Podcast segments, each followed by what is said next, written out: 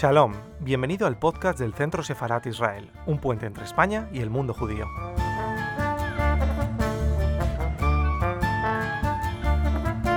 Bienvenidos a Centro Sefarat Israel desde casa. La conferencia programada para esta tarde se titula La memoria y el olvido en la era post-holocausto, dos puntos, la ética del nunca más. Para ello contamos con dos ponentes destacados, por una parte el profesor Alejandro Baer, que se encuentra en Estados Unidos, y por otra parte el profesor Nathan Schneider, que se encuentra en Israel. Alejandro Baer es profesor titular de Sociología, de hecho graduado de la Universidad Complutense de Madrid, y hoy es Steven C. Feinstein Chair y director del Centro de Estudios del Holocausto y Genocidio de Genocidios en la Universidad de Minnesota. Entre sus temas de investigación destacan los estudios sobre la memoria, los estudios sobre el holocausto y el genocidio, el antisemitismo, la globalización, la sociología de los medios y la sociología audiovisual, entre otros. Nathan Schneider es profesor también de sociología en, Academic, el Academic College of Tel Aviv-Yafo en Israel. Nacido en Alemania, se educó en Israel y en los Estados Unidos. Ha enseñado en la Universidad de Columbia en Nueva York y en la Universidad de Múnich en Alemania. Ambos profesores forman parte, además, del equipo de investigación del proyecto Las políticas de la memoria del CSIC. Eh, conjuntamente, los profesores publicaron en 2017 este libro, que en este sentido precisamente tiene como objeto de investigación las políticas de memoria y en él recogen también, eh, o sea, incluyen también como objeto de investigación los actos de memoria en España, lo que me resultó sumamente interesante también y en el que yo diría también fácilmente utilizamos siempre la expresión del nunca más. Eh, también han investigado sobre el caso de Argentina y muy interesante también eh, lo que se recoge en el libro, también precisamente la, la dificultad de la memoria relacionada con el holocausto en los países de Europa del Este. Eh, por lo tanto, em, tengo mucha curiosidad de escuchar a los, a los expertos sobre esta temática que tanto nos ocupa también en España, porque es un ejercicio muy difícil también conmemorar eh, a las víctimas del holocausto en España y precisamente también en el marco del 27 de enero em, eh, que recuerdan las víctimas. Por favor, Alex. Bueno, pues eh, muchas gracias eh, Jessica y al Centro Sefarat Israel por, esta invitación eh, a presentar nuestro libro. Y, bueno, la verdad que siempre es un placer colaborar con, contigo Jessica, con Centro Sefarat, desde que, desde su, que comenzó su andadura ¿no? en, el, en el 2007 creo. Así que encantado de estar aquí. Y, bueno, y gracias a todos por, por vuestro interés por conectaros eh, hoy. Eh, ¿Cómo surge este libro? Eh, surge a partir de, cierto, de cierta perplejidad ante el, peso que tiene la memoria, ante el protagonismo que tiene en el presente. Vivimos en, tiempos de memoria, la memoria cotiza al alza, se recupera la memoria, se legisla sobre la memoria, se introducen los planes de estudio. recordar se ha vuelto un imperativo categórico, eh, un deber moral absoluto. Pero esto no ha sido siempre así. Eh, el olvido, desde la Grecia clásica y dentro de la tradición occidental, fue visto eh, como una virtud política por mucho tiempo. La idea de que la memoria de los muertos no debía participar en la vida política de los vivientes. Pero esto cambia con el holocausto. No tanto con el holocausto como hecho histórico, sino eh, con el hecho de que este ya forma parte del, acervo cultural de la humanidad. El, deber de memoria que rodea el holocausto, memoria de los muertos, no debía actuar con otras, con otras narrativas de, victimización, con otros grupos que eh, demandan, que requieren un tratamiento igual. Y el libro en ese sentido es una, una reflexión sobre este reino de la memoria generalizada, que usa el historiador Pierre Nora, y más específicamente sobre el papel del holocausto en la configuración de una cultura de la memoria global. Lo llamamos así porque digamos, trasciende los estados-nación y afecta a las formas en que las sociedades redefinen su, su relación con un pasado de violencia extrema, y eso es lo que llamamos las éticas de nunca más. Y nos interesa en particular eh, aquellos, eh, aquellas sociedades que no tienen una conexión inmediata con este pasado, con el nazismo, la guerra mundial, el holocausto, pero que sí han entrado eh, en contacto con su significación y con su simbolismo. en este sentido, las preguntas que, que nos planteamos en este libro es ¿qué significa recordar el holocausto en el siglo XXI? Es decir, qué sentidos se asocian a este pasado en diferentes contextos nacionales. Y luego también cuáles son los efectos, cuáles son las, consecuencias de esta cultura de la memoria global que está tan fuertemente inspirada, condicionada eh, por el holocausto. Eh, estas memorias eh, transnacionales facilitan o, por, lo contrario, por el contrario, obstaculizan la tarea de reconciliación, o de superación de pasados que, siguen dividiendo.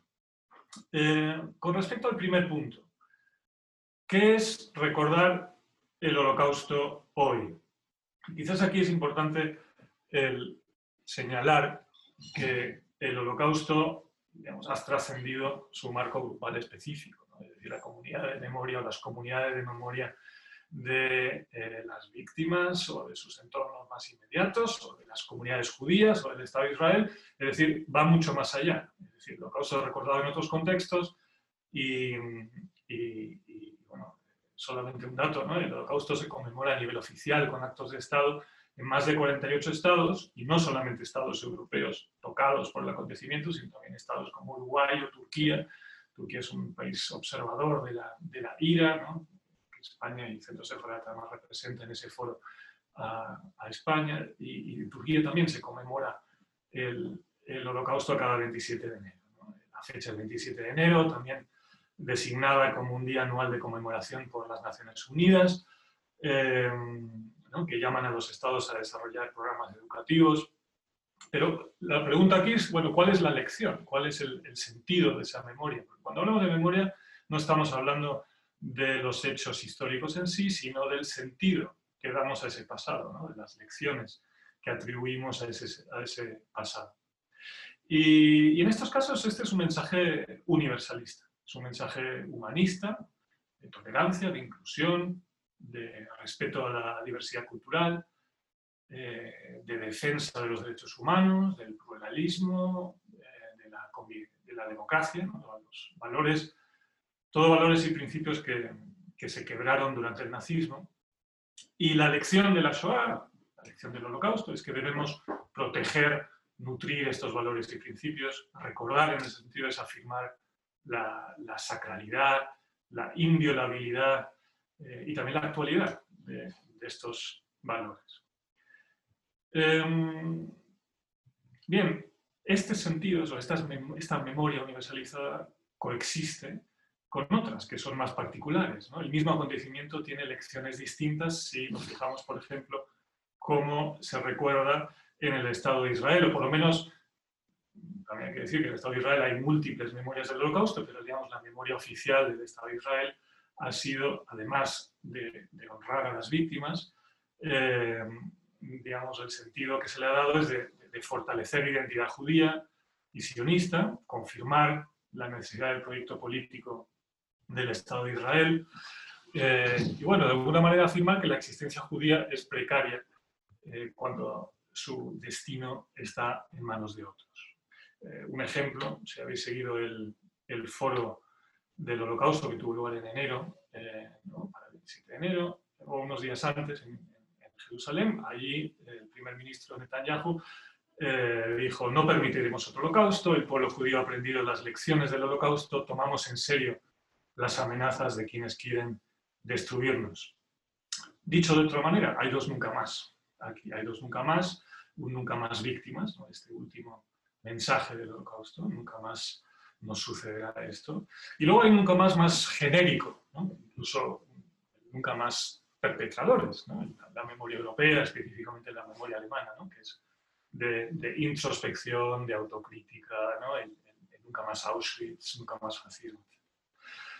Ahora, los, dos nunca más mm, se, solapan en ocasiones ocurrió en ese foro del holocausto, donde teníamos mensajes, enseñanzas y lecciones muy distintos, pero también pueden ser antagónicos, ¿no? pueden estar en conflicto. ¿no? El primero llama a estar constantemente en guardia, preparado y, armado, el segundo, el, humanista y universalista, invoca valores como el diálogo, la multilateralidad, la acción no violenta, la resolución pacífica de conflictos. En definitiva, hay una elección particularista, ¿no? la del Estado-Nación, eh, o el de las comunidades, que van a extraer lecciones que tienen sentido para el grupo específico que recuerda, y otro, otro mensaje, digamos, mucho más abstracto, eh, más universalista. Y yo recuerdo, además como estamos en, el Centro Sefarad, eh, un, un seminario para profesores españoles en Yad Vashem, el Museo del Holocausto en Israel, un seminario excelente de, de una semana, que tuvo lugar en torno al 2003, 2004, antes del Centro Sefarad, pero organizado por Esther Bendan, no sé si está eh, por ahí, pero un, un, curso excelente con los mejores expertos del, del, Holocausto para aprender historia del Holocausto. Eso sí, ¿cuál es lo, la, la, la, parte interesante? Me gusta mencionarlo también en clase, ¿no? como una especie de choque de visiones y de lecciones, es que parte del programa fue la intervención de un oficial del, ejército israelí que había participado en ese acto en donde aviones de combate israelíes sobrevolaron Auschwitz en, bueno, en ese acto simbólico que es ese nunca más víctimas. Pero por eso generó cierto eh, asombro y, y, sobre todo eh, lo que veíamos ahí es que hay realmente lecciones muy distintas que en ese momento la expectativa de los profesores españoles eh, no era encontrar ese tipo de, ese, ese tipo de lección, pero aprendieron que también hay esa enseñanza particularista. En fin, la memoria desparticularizada, universalizada, eh, memoria cívica, eh, es la que se ha extendido por, en, muchos contextos. Voy a, es que hay un, hay un móvil sonando ahí, si me os pido un, un, segundito, que alguien lo apague.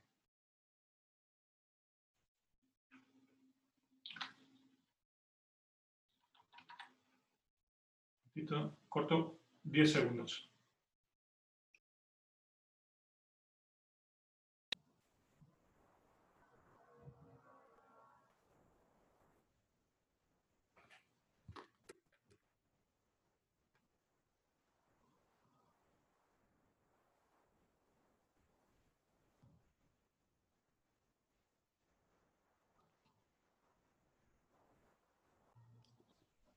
Perdonad, es que tengo a mi hija también con clases online, también en la habitación de al lado, y son eh, los problemas del, trabajar desde casa.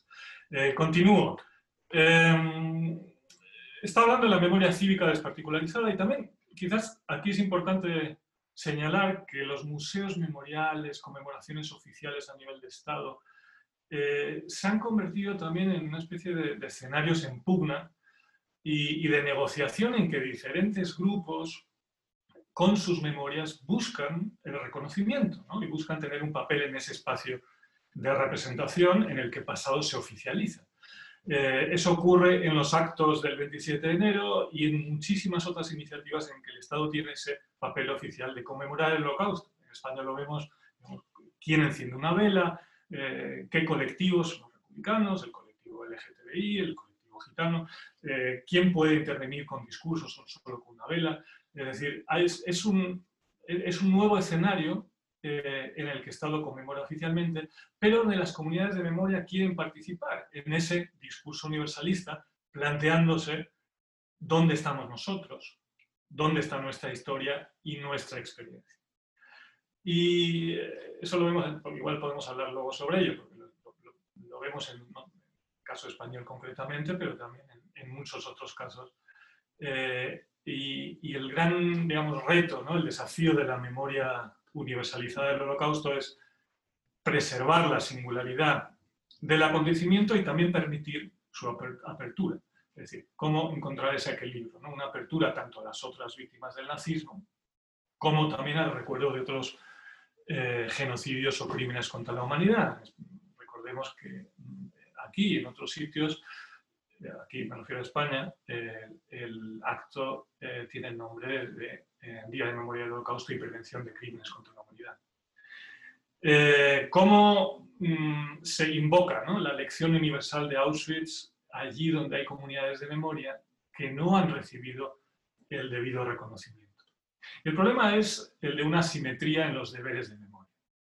Eh, y, eso, digamos, en, el libro citamos em, a la hija de un, de, un, represaliado, de un fusilado por el franquismo, de un paseado, eh, que dice, bueno, no oigo a nadie decir que se olviden del holocausto, que se olviden del tren de la muerte que iba a Auschwitz o a Mauthausen. No sé por qué hay que olvidarlo todo y borrón y cuenta nueva.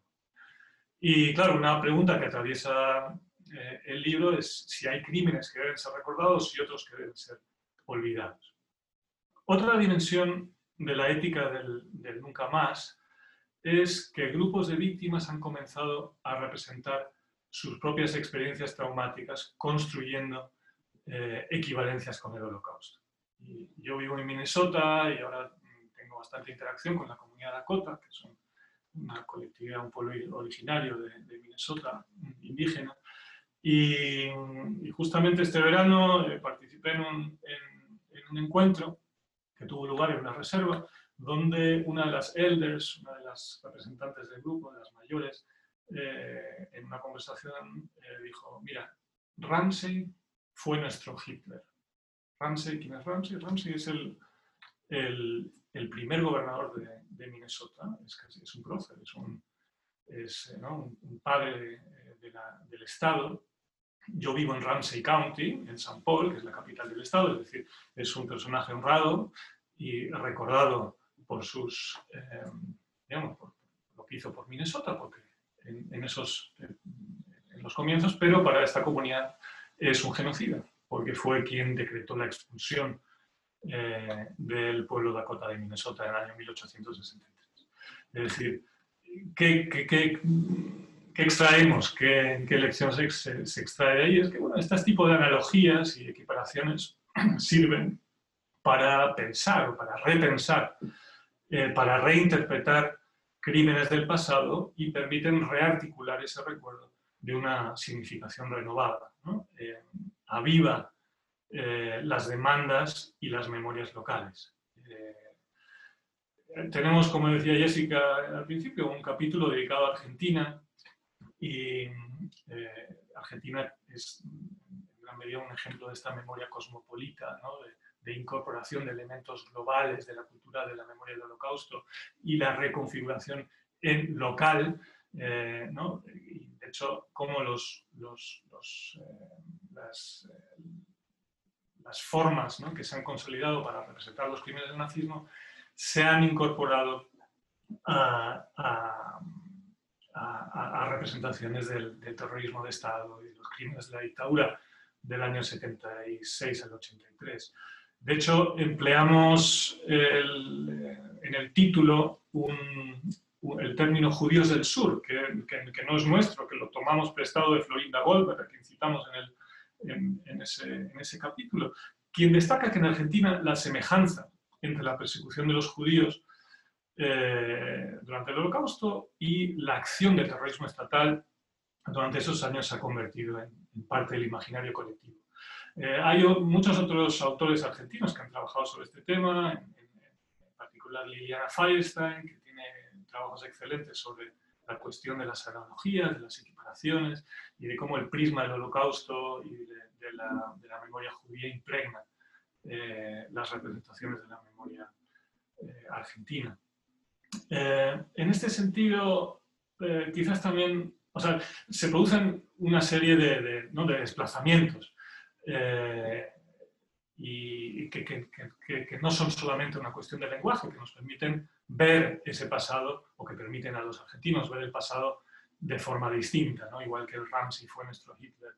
Eh, los campos clandestinos de detención son definidos como campos de concentración, ¿no? la noción de un enemigo interno, procesos progresivos de segregación, exclusión y destrucción eh, en Argentina durante esa época, a las, las víctimas de la dictadura.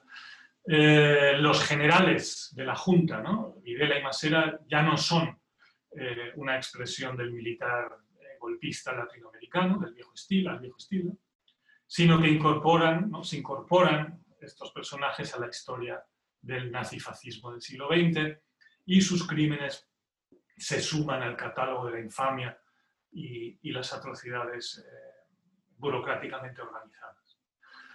Em, el, capítulo sobre España requeriría obviamente una presentación en sí mismo, pero quizás solamente eh, apuntar algunos, algunas pinceladas al respecto. Eh, España está muy condicionado por Argentina o por la cultura de la memoria argentina, que a su vez, como, digo, está condicionada por, el holocausto. El paseado se vuelve un desaparecido, que es una figura del derecho internacional. Eh, se recurren a estrategias semánticas iconográficas que inscriben el franquismo en el contexto del fascismo europeo. Pero eso no es, eh, no es en realidad, digamos, esto último, ¿no? No es eh, tan nuevo como eh, lo que hace el movimiento memorialista, que tiene un efecto que va evidentemente mucho, mucho más allá de este movimiento asociativo y que se ha incorporado en una sentido común por parte del espectro, la mitad del espectro político. Vamos a entrar en eso, podemos entrar en eso luego.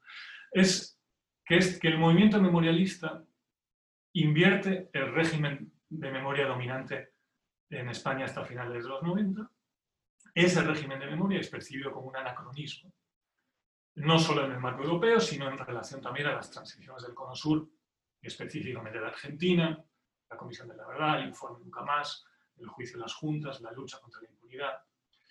En esta luz nueva, la, la, transición española, y en particular la ley de amnistía, parece como un pacto que es moralmente inaceptable, que está al margen de lo que hoy se define como el derecho de las víctimas y, los derechos humanos. El pasado no es interpretado ya en términos de una guerra fratricida que demanda reconciliación, el pasar página, eh, y el imperativo de recuerdo está asociado ahora a la naturaleza singular y también fundamentalmente imprescriptible de los crímenes contra la humanidad de Franco eh, durante la guerra civil y eh, en la dictadura, que se extiende hasta el 75. Por tanto, si en términos legales el crimen contra la humanidad no prescribe, en términos morales y políticos se caracteriza por su vigencia, por su constante interpelación al presente. Y Santos Juliá, el historiador, que falleció recientemente y publicaba en el país con, con, mucha frecuencia, tiene textos y un libro en particular, Historia elogio de la historia en tiempo de memoria, Santos Julián era muy crítico con el movimiento de la memoria histórica. Y es interesante que hablaba de un modelo judío eh, que se había impuesto eh, en, las, digamos, en, estas, en estas prácticas, en estas visiones, en las formas de hacer memoria en España. Eh, y cito, son prácticas que han consistido en que el pasado no pase y que determinen las políticas del presente. Y se refiere también a los géneros de, la memoria, como los testimonios de los supervivientes, que para el historiador tienen escaso valor probatorio. Y, en fin, eh, eso es, indicativo de que la cultura de la memoria del holocausto afecta eh, a, proyectos testimoniales, archivos de historia oral, visual, toda una serie de, prácticas artísticas, de intervenciones en el espacio público, eh, y que, que bueno, ciertamente estos lenguajes, eh, géneros, imágenes, tienen, y en eso hay que darle razón a, Santos Julia, tienen un escaso valor explicativo, un escaso valor analítico, pero ese no es el objetivo de la memoria. Lo que sí vemos es que activa, estimula eh, este, este, lenguaje, esas formas, estos rituales, activan la visibilidad de otras historias y las sitúan en un plano de igualdad las trae del margen al centro y eh, desactiva, ¿no? En gran medida, las, justificaciones o relativizaciones de, la violencia. Por otro lado, claro que bajo el, manto de la memoria eh, los hechos pierden nitidez histórica. Eh, estas formas de recordar implican ciertamente una descontextualización. Estas formas de recordar que, están centradas en la noción de la víctima, eh, ¿no? una víctima individualizada, eh, que se, reconoce solamente por sus características individuales, nunca por, digamos, sus, eh, por, sus opciones o, identidades políticas, el trauma y una cultura del, del recuerdo que está basada en testimonios, todo esto implica descontextualización. Y en el libro lo que sostenemos es que, no es una cosa u otra, es que eh, los crímenes nazis se han convertido en este legado compartido, eh, del cual la, humanidad deriva eh, lecciones universales, pero al mismo tiempo generan todo un espectro de, de comparaciones y analogías que desde el punto de vista histórico, historiográfico, son improcedentes, ¿no? así como usos locales eh, políticos y usos y abusos eh, de, eh, de, la memoria. me gustaría mm, mencionar, quizás en, esta última parte, volver a, una de las preguntas que había planteado al principio. Es decir, las memorias facilitan o más bien obstaculizan la tarea de reconciliación, las tareas de superación de pasados de violencia. Eh, porque la manera en que recordamos y representamos el pasado significa también cómo nos situamos en el presente, cómo miramos hacia el futuro. Eh, recordar y recordar de determinadas maneras condiciona nuestras identidades, nuestras subjetividades, eh, nuestras formas de acción colectiva, implica también la manera en que transmitimos deberes a las siguientes generaciones y y en relación a otros colectivos. Entonces, em, eh, aquí eh, me gustaría mencionar, digamos, como tres prismas conceptuales o tres como herramientas que nos permiten eh, ver los, pros y las contras, las, desventajas o las trampas también de la memoria o del deber de memoria, ¿no? de, un deber de memoria que se ha en absoluto. Eh, empleamos eh, para ello el término de la simbiosis negativa. Ahora voy a explicar eh, las figuras de Antígona, de la tradición griega, de la tragedia griega, y Amalek, la figura de Amalek de la, de la tradición judía. brevemente, sobre la simbiosis negativa. el historiador alemán Dan Diener lo emplea este término para referirse a relaciones entre judíos y alemanes después del holocausto. Y sostiene Diner que el exterminio se ha convertido en la base de cómo se ven a sí mismos, judíos y alemanes, y también eh, es la base de un tipo de reciprocidad opuesta, escribe, que tienen en común, lo quieran o no. Es decir, que están ligados de forma perpetua y a través de las generaciones. El holocausto condiciona esa relación mutua y el paso de la identidad grupal eh, a la siguiente generación de víctimas, pero también de perpetradores que están, eh, digamos, eh, anclados en una posición permanente de, culpabilidad.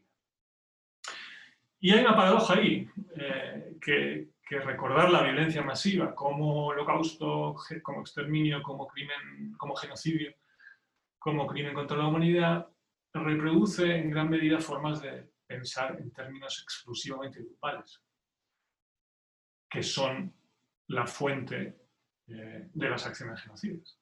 Con lo cual la simbiosis negativa eh, lo que hace es perpetuar en el, tiempo, en este caso para, judíos y alemanes, una división binaria, judíos, alemanes, entre comillas, que fue construida por los ideólogos nazis, que no existe como tal, es decir, que es efecto de, la, de, la, acción eh, genocida. Se pueden recordar por tanto, actos de violencia genocida como tales sin naturalizar, sin normalizar esas diferencias que son construidas o exacerbadas por los, eh, por los asesinos, por los perpetradores. Eh, se puede hacer sin reforzar un sentimiento de que hay un ellos y un nosotros, ¿no? sin aumentar, sin aumentar el poder de identidad, de asociación colectiva del grupo. Bueno, la simbiosis negativa como un fenómeno que permite eh, analizar otros casos. Eh, hay otras simbiosis negativas si miramos a otros casos de violencia extrema, eh, que en la medida que es recordada como, como genocidio nos perpetúa estos problemas. Otro elemento, otro prisma, otro concepto, otra herramienta que utilizamos es, quizás Nathan, que está aquí, eh, puede elaborar más sobre ello, porque es una parte que desarrolló él más en el texto, es Antígona, eh, de Sófocles, donde Sófocles plantea la pregunta sobre cuál es la ley superior, la de los dioses o la de los hombres. Eh, la decisión de Antígona, ¿no? si recordáis la tragedia griega, eh, es de, enterrar a su hermano Polínices. Y surge de un deseo de honrar a su familia, porque esa es la ley eh, superior de los dioses. pero se lo impide su tío, el rey Creón, también porque hay una ley del Estado que prohíbe enterrar a los traidores, a los enemigos. Antígona hace un llamamiento a un derecho individual, humano, basado en la dignidad, que ningún rey puede violar, que ningún rey puede ignorar. Es el derecho de la víctima, es un derecho absoluto. O, digamos, si lo aplicamos al mundo de los derechos humanos o al mundo de la memoria como deber absoluto, memoria, verdad, justicia. Y la mayoría de los activistas de derechos humanos asumirán que memoria y justicia son innegociables. Pero al aferrarse a esta posición, tienden a minimizar el riesgo que cualquier consecuencia política y social negativa eh, que se derive de sus acciones.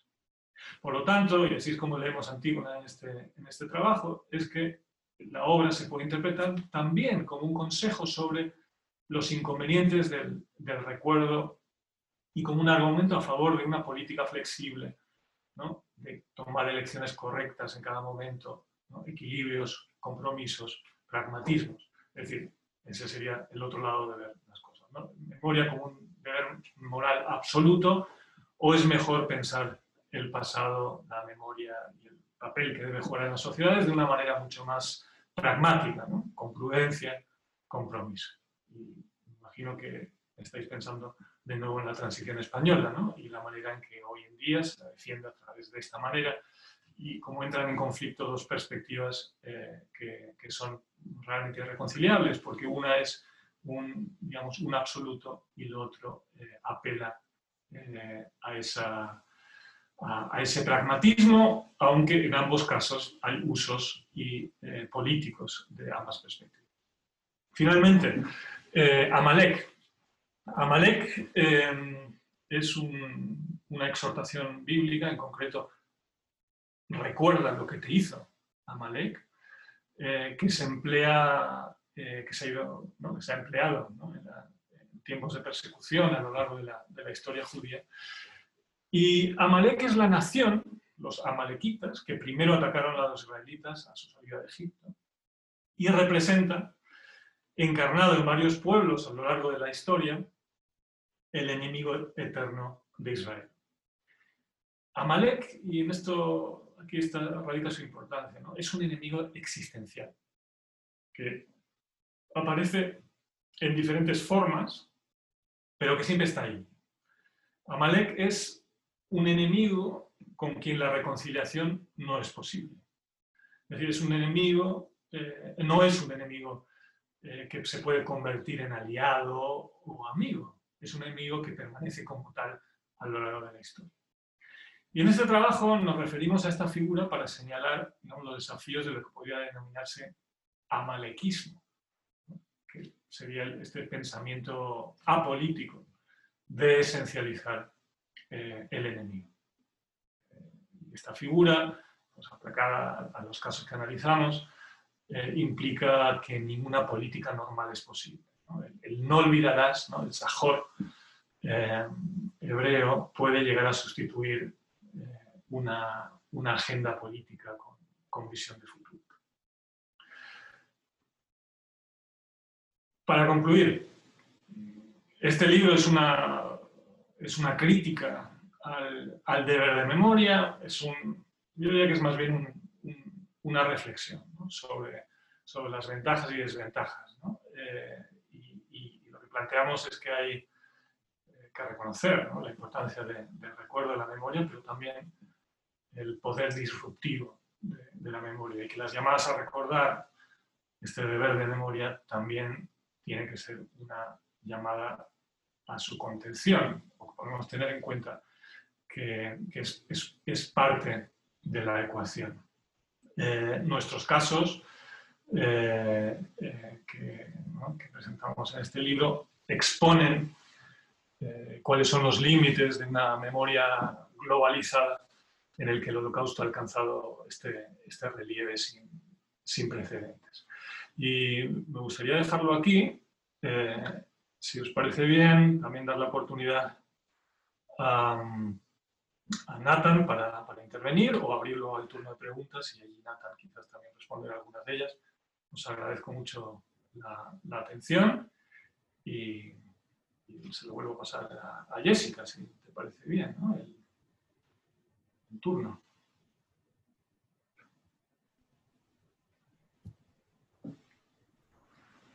Yo creo que, si parece, bueno, propongo que demos la palabra si quiere Nathan Schneider comentar algo. Nathan Schneider se conecta, hemos dicho, desde Israel.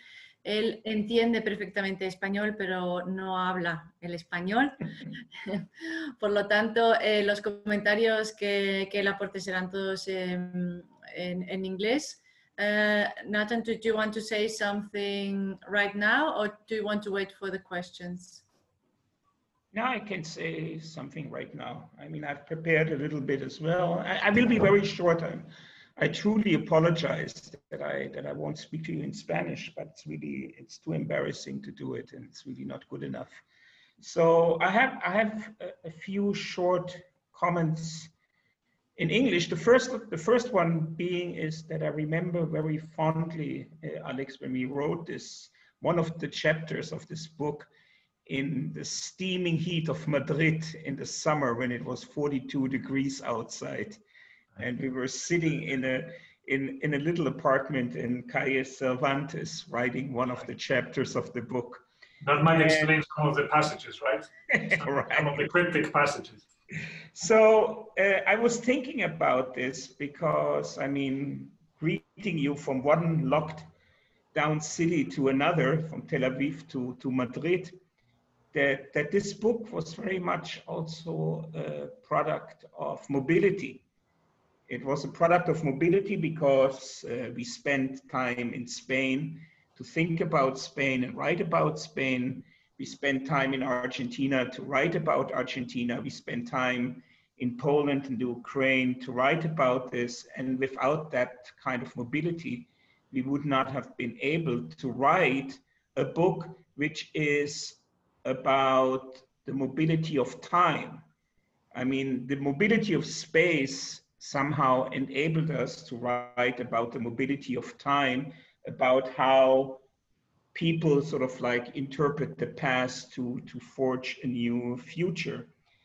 Um, in a way, I mean, and I was thinking about this today, we sort of have to rethink this now.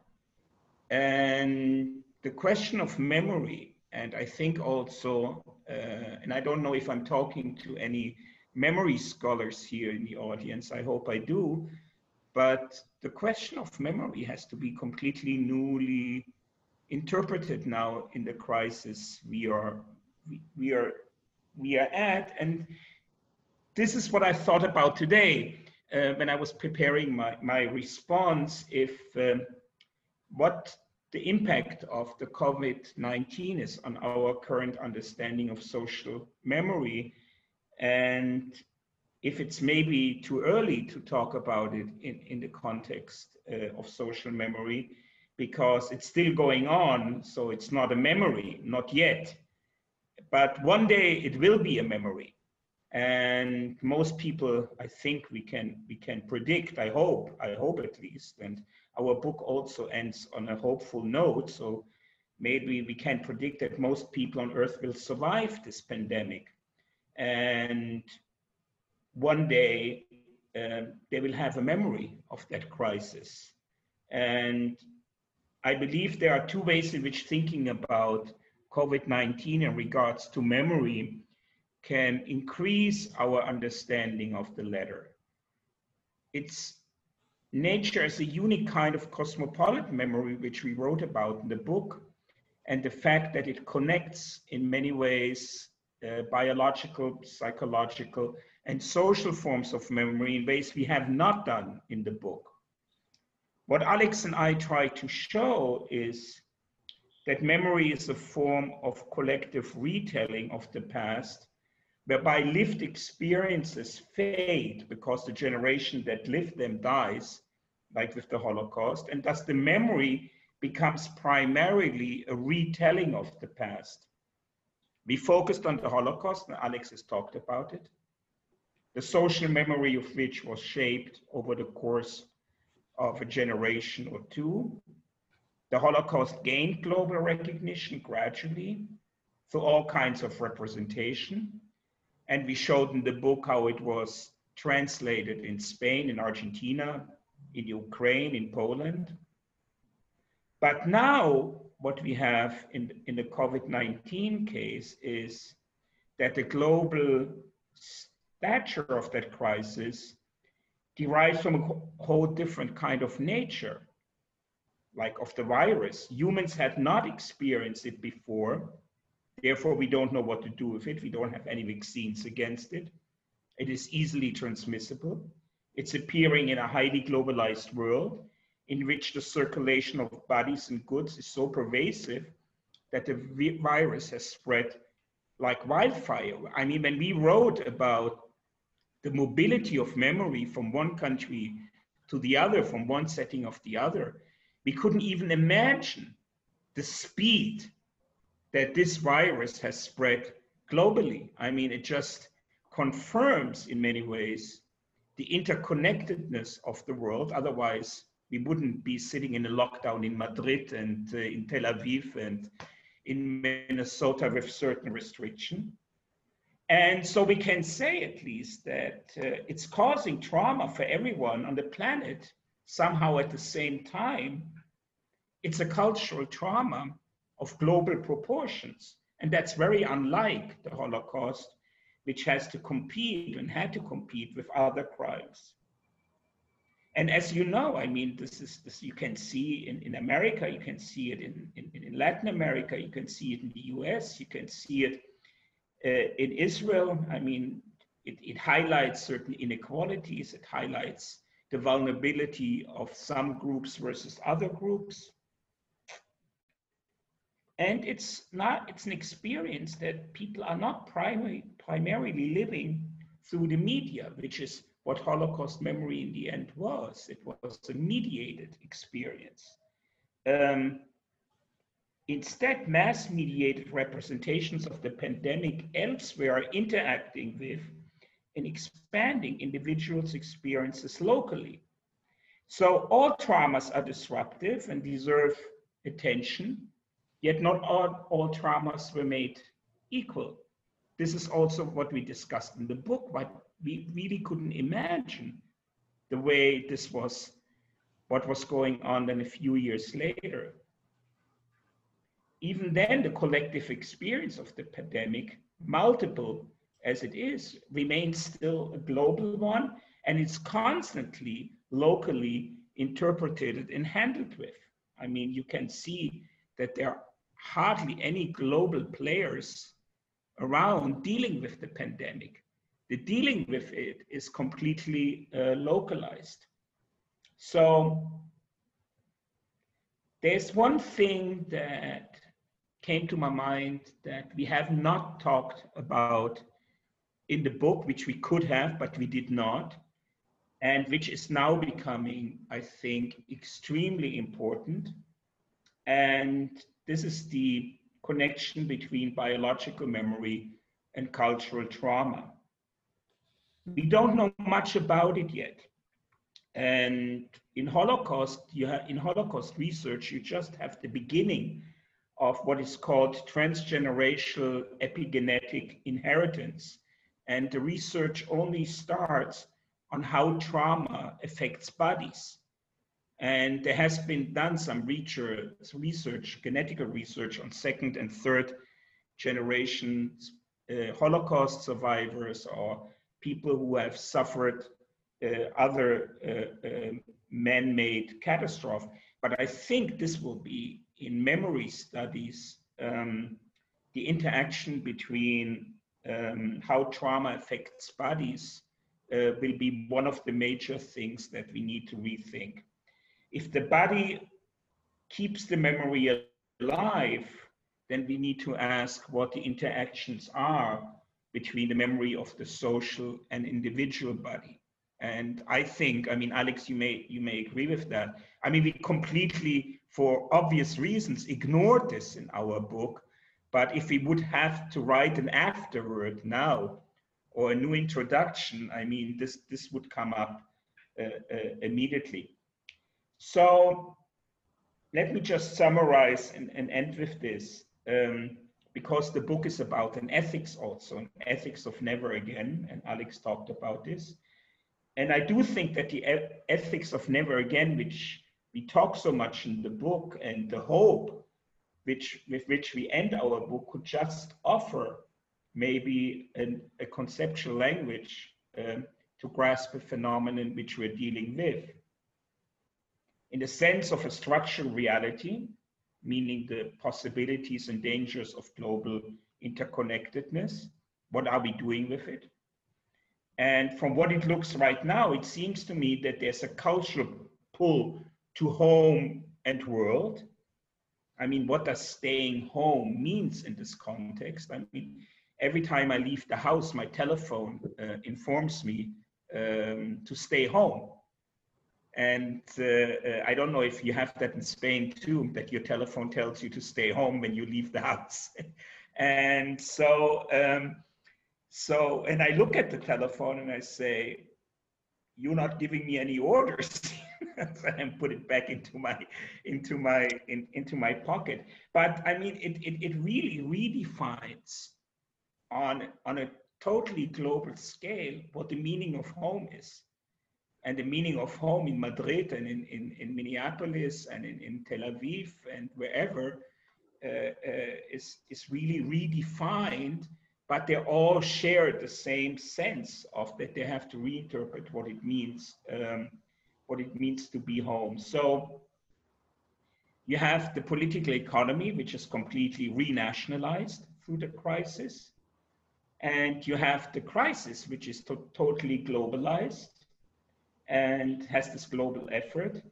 And I think we are stuck somehow between the never again and the again, again, and again. And I, I will stop with, uh, with those comments.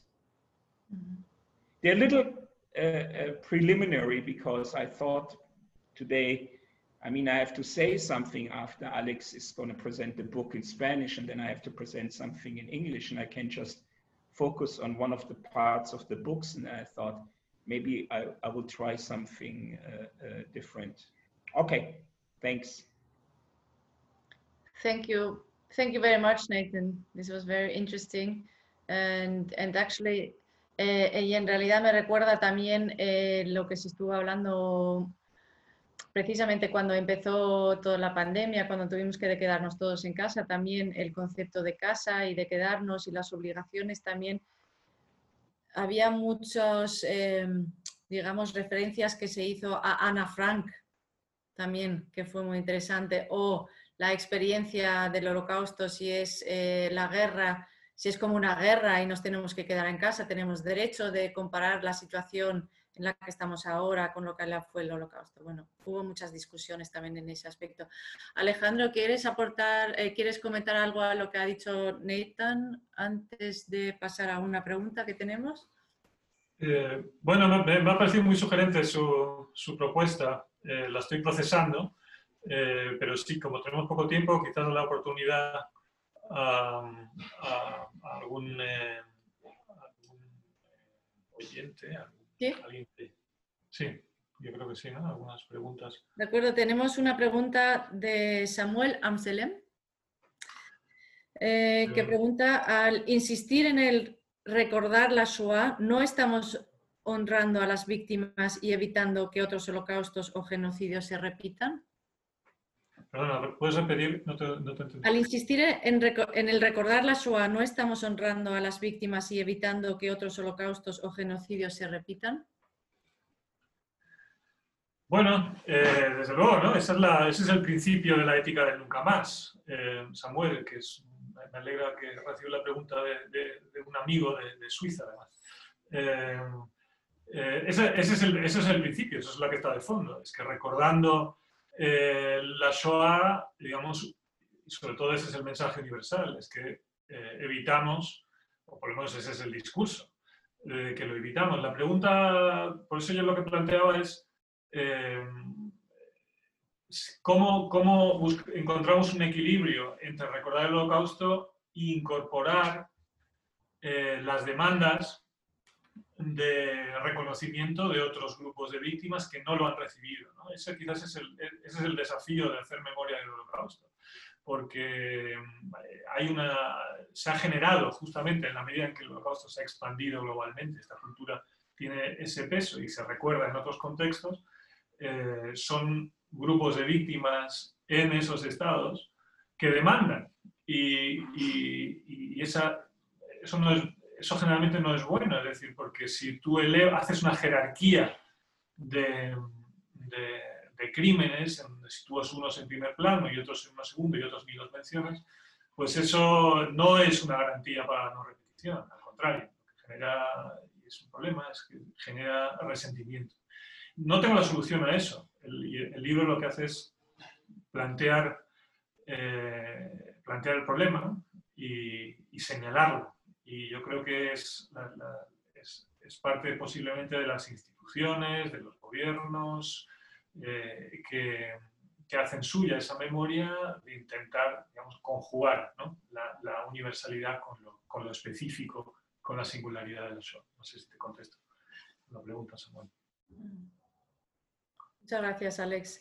Eh, yo quisiera hacer una pregunta también, precisamente porque por la frecuencia en la que utilizamos el nunca más ¿no? en, los actos de memoria y, y, me acuerdo de una conferencia que escuché a Yehuda Bauer hace unos años y en el que dijo, stop saying never again. This is absolute nonsense. Y dio, con el, dio en, la, en la mesa, it's happened and it happened again and you all know it. O sea, él dijo, esto no tiene ningún sentido decir el nunca más porque ocurrió y sabemos que volvió a ocurrir en el siglo XX y está ocurriendo ahora mismo. O sea, que dejemos de decirlo. ¿Cuál es la opinión de Nathan, por ejemplo, o de Alejandro sobre esto? ¿Deberíamos dejar de decirlo? Precisamente también desde la perspectiva de otros genocidios que ocurrieron después y que están ocurriendo ahora. Igual Nathan, ¿no? Hay que quitar. Sí. Yeah, I, I, I unmuted. I mean, uh, I understand what Yuda Bauer is saying, but his his appeal to uh, to stop saying never again because there's again is exactly what we mean by the ethics of never again. I mean, the ethics of never again doesn't is not a shield that says with that we will stop all atrocities in the future. That would be complete nonsense.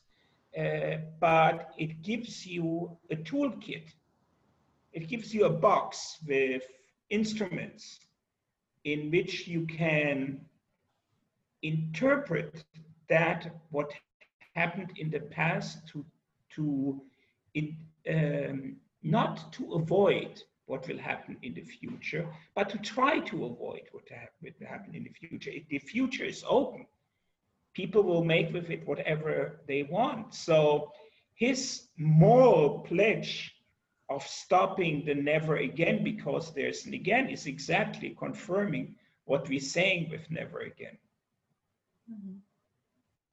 Entiendo, sí. Alex?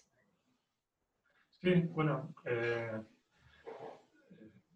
sí, coincido con, con, con Nata, ¿no? Es, eh, no, no, entiendo tampoco muy bien la, crítica, ¿no? Es decir, el, nunca más es eso, ¿no? Aporta, eh, lo que, lo que aporta es un, un intento, ¿no? Eh, no, no, ninguna garantía de no repetición. Estamos hablando de discursos, ¿no? de, eh, de, rituales y de, de, formas en que se extiende determinado conocimiento sobre el pasado y digamos, los intentos de que esas lecciones cuajen, ¿no? que, se aprendan en las escuelas, de que, de tengan visibilidad en, la, esfera pública.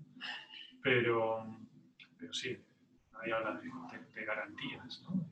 lo que hacemos nosotros es un análisis de, esos discursos y de esas prácticas. Em, no veo más preguntas del público, la verdad. Em, aquí hay una, sí. Em, ¿Creéis que las conmemoraciones simplifican y descontextualizan? Siempre. Eh, la memoria siempre simplifica. Eh, y en eso hay que darle razón al historiador. Es decir, la memoria siempre es eh, selectiva, la memoria siempre es una perspectiva desde el presente y ese es el, presente con sus valores, con sus circunstancias, el que condiciona nuestra mirada al pasado.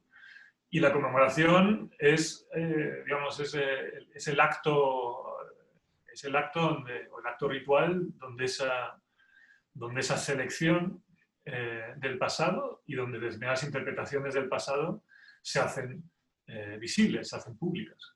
Con lo cual, eso siempre implica una, una, una eh, no, sé, no, no, me gusta emplear el término de distorsión, pero esa es la naturaleza de la memoria. Eh, que creo que era Popper que decía, eh, el pasado no tiene un sentido, pero nosotros le podemos dar uno. la pregunta es, ¿qué sentido le damos al pasado? Y nosotros planteamos ese espectro ¿no? entre una lectura muy particularista y una que es universal. Ambas tienen problemas, porque la, la, la, abstracta ¿no? apela a todos, pero no apela a ninguno, no tiene la fuerza de, de, de, ¿no? esa especie de, unir al colectivo, ¿no? lo afectivo, lo emocional, eso en, en, la memoria universal y abstracta no existe. Pero por otro lado, la particular, que es una selección muy específica, bueno, extrae una lección que quizás solamente tiene sentido para el grupo, pero no para el colectivo más allá de ello. Con lo cual, sí, la memoria es eso, la memoria se define por eso. Es decir, no es historia y es un fragmento, es, es una lectura, es una perspectiva. Ahora, esa puede ser mejor o peor, ¿no? según los valores que le queramos eh, atribuir o, con los que queremos eh, digamos, insuflarle ¿no? el sentido a ese, a ese pasado. Yeah, and not only that, I mean, the moment when you claim uh, that something is simplified trivialized, banalized, you automatically assume uh, a certain truth or authentic or deeper knowledge that the person who claims simplification, trivialization, banalization uh, possesses. And that, that's, that's extremely uh, uh, uncertain and complicated. I mean, if, if you want a, a very good example, um, it's the example of the um, of the big argument between uh, between Lanzmann and Spielberg. I mean, it was a one-sided argument because uh, uh, Spielberg didn't argue with Lanzmann, but Lanzmann argued with Spielberg, and he made apparently the the deep, complicated, um, authentic movie about Holocaust memory, Shoah, uh, and, and he claimed that Spielberg with Schindler's List was uh, trivializing, banalizing, simplifying, and what are we becoming now? Cultural commissars to claim who is right and who is wrong and why is uh, uh, the representation of uh, of the Holocaust in in Schindler's List um, simpler than you know the eight hours of endless interviews in uh, in, uh, uh, in in Landsmann. So you have, I mean, you you can talk about cultural criticism and that you prefer more intellectualized aesthetics over uh, uh, a movie representation. But that is all you can say. You cannot say it's really uh, uh, better, and you cannot say it's simpler or it's more authentic or any of those things. Bien, muchas gracias a ambos. Em, traslado una pregunta ahora de em, Concha Díaz Berzosa, vicepresidenta del AMICAL Matausen, y ella pregunta, ¿hay justicia sin memoria? Alex. Bueno, saludar a Concha desde aquí. Em, y hay justicia sin memoria. Bueno, o sea, ese es como el, eh, ¿no? la, tres elementos que van unidos eh, en las demandas de, las, víctimas. Memoria, verdad y justicia. Eh, quizás me gustaría, tal vez, igual si puedes elaborar sobre la pregunta, porque justicia sería una forma de, para, para, las organizaciones de derechos humanos, la justicia es la forma de memoria digna. El fin de la impunidad, el derecho de la víctima a, el perpetrador sea juzgado. Eh, y la justicia instaura también memoria, en la medida en que crea, eh, crea una narrativa, ¿no? que Nuremberg o los juicios de Tokio o los, eh, tribunales, los juicios a las juntas, la justicia crea un marco de memoria, determina quiénes son los perpetradores y quiénes son las víctimas. Yo casi le daría la vuelta a la, pregunta, es decir, la justicia es una forma de memoria, la memoria es un, es, un, marco más general y la justicia, la justicia punitiva, la justicia simbólica, la justicia reparativa, todo ello es parte del, marco de memorialización, es decir, nada más que darle sentido a ese, a ese pasado, a representar ese pasado eh, mediante eh, y con un significado determinado.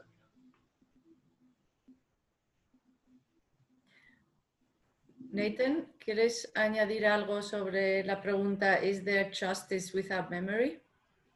It depends, it depends what justice you're looking for. I mean, I agree with, with Alex on this. If you're looking for divine justice, there isn't. But if you're looking for political justice, you will find some.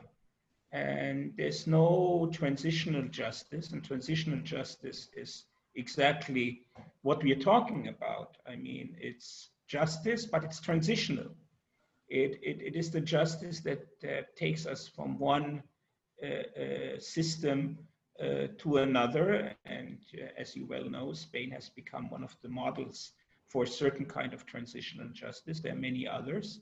And um, if you're looking for absolute justice, every form of transitional justice will fail you and transitional justice is by definition transitional. It's incomplete. It's imperfect. It tries to do politics. It tries to somehow um, balance or tries to balance the needs for social peace with the needs of absolute justice. And um, you know, there's this famous distinction uh, that, that, that, that the German sociologist Max Weber did long, long time ago between two kinds of ethics, the ethics of responsibility and the ethics of ultimate ends. And uh, he says that good politics is keeping both in check, but keeping both alive. And transitional justice is exactly that. It's an ethics of responsibility of what the future can bring to you, but it also has to take into account the ethics of ultimate ends that you cannot just be completely arbitrary. So yes, there is justice, but uh, if you don't expect divine, absolute uh, uh, uh justice, in, in memory, then I think you, you're going to be fine. Thank you very much. Bueno, creo que con esta excelente pregunta y los comentarios vuestros, eh, creo que podemos concluir la actividad. Agradezco mucho eh, la participación de estos excelentes conferenciantes y recuerdo a nuestro público eh, que puede suscribirse a nuestro canal en la esquina inferior derecha de la pantalla para recibir noticias sobre otras actividades. No todos son sobre el holocausto, no todas son, em, digamos, sobre temáticas tan, eh, digamos, también académicas como hemos tenido hoy. También tenemos muchas actividades sobre em, musicales, eh, tenemos eh, sobre literatura, tenemos sobre exposiciones, tenemos muchas otras, digamos, otros aspectos que cubrimos en Centro Sefarat Israel. Pero hoy ha sido especialmente interesante y mm, muchas gracias. Gracias, Jessica. Gracias a todos.